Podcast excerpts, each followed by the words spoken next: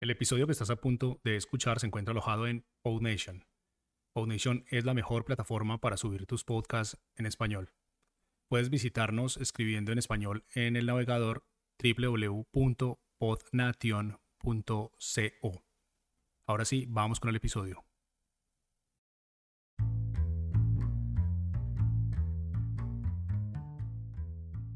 Hola y bienvenidos a Podcasters. Mi nombre es Francisco Rodríguez. Y yo, yo soy Luis Hurtado.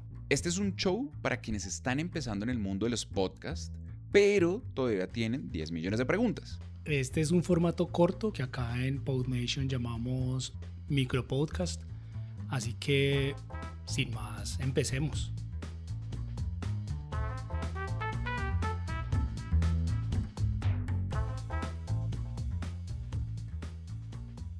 Entonces, ya hablamos en la serie pasada, en los episodios pasados, sobre cómo promocionar nuestro show. ¿Qué le parece si hacemos una pequeña serie sobre algo que es muy común en el mundo de los podcasts? Y es las entrevistas. Por supuesto, saber estructurar una entrevista es importantísimo para cualquier podcaster. Independientemente del tipo de podcast, en algún momento vamos a tener que entrevistar a alguien. Entonces, señor, Contémosle a la gente cómo se estructura una entrevista. Bueno, lo primero es que hay que dejar claro que en una entrevista para podcast vamos a tener componentes algo diferentes a lo que uno normalmente se encuentra en una entrevista para radio o para YouTube. En el podcast tenemos el reto de narrar, ¿verdad? Eso nos obliga a planear las entrevistas y a organizar las preguntas para que luego en la edición no se nos vuelva un infierno.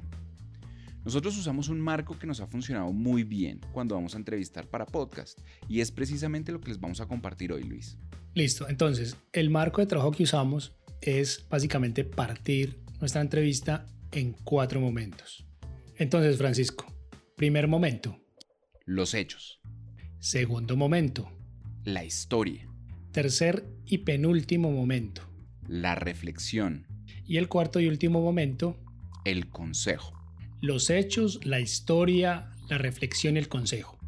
Entonces, ese es nuestro marco de trabajo.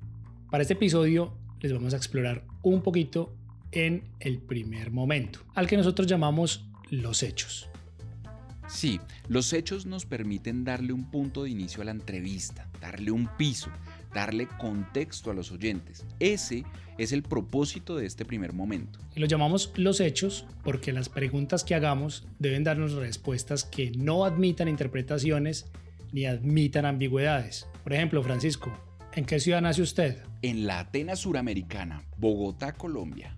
La hermosa y caótica Bogotá. Bueno, señor, ¿cuántos años tiene usted? Tengo 37 años, Luis. Otra pregunta de ejemplo. ¿Qué cenó anoche y a qué hora cenó? Anoche cené un sándwich de jamón tipo 7 de la noche. Excelente. Vea pues entonces, esas preguntas que le acabo de hacer son ejemplos perfectos para describir hechos. Estas preguntas, pues como yo, son preguntas muy puntuales. No hay espacio de interpretación, como qué comió ayer, cuántos años tiene. Y nos ayudan a describir el personaje, que en este caso era usted, mi querido Francisco, pero también nos ayudan a dar contexto y pues también nos sirven para establecer un punto de partida de lo que queremos contar con la entrevista.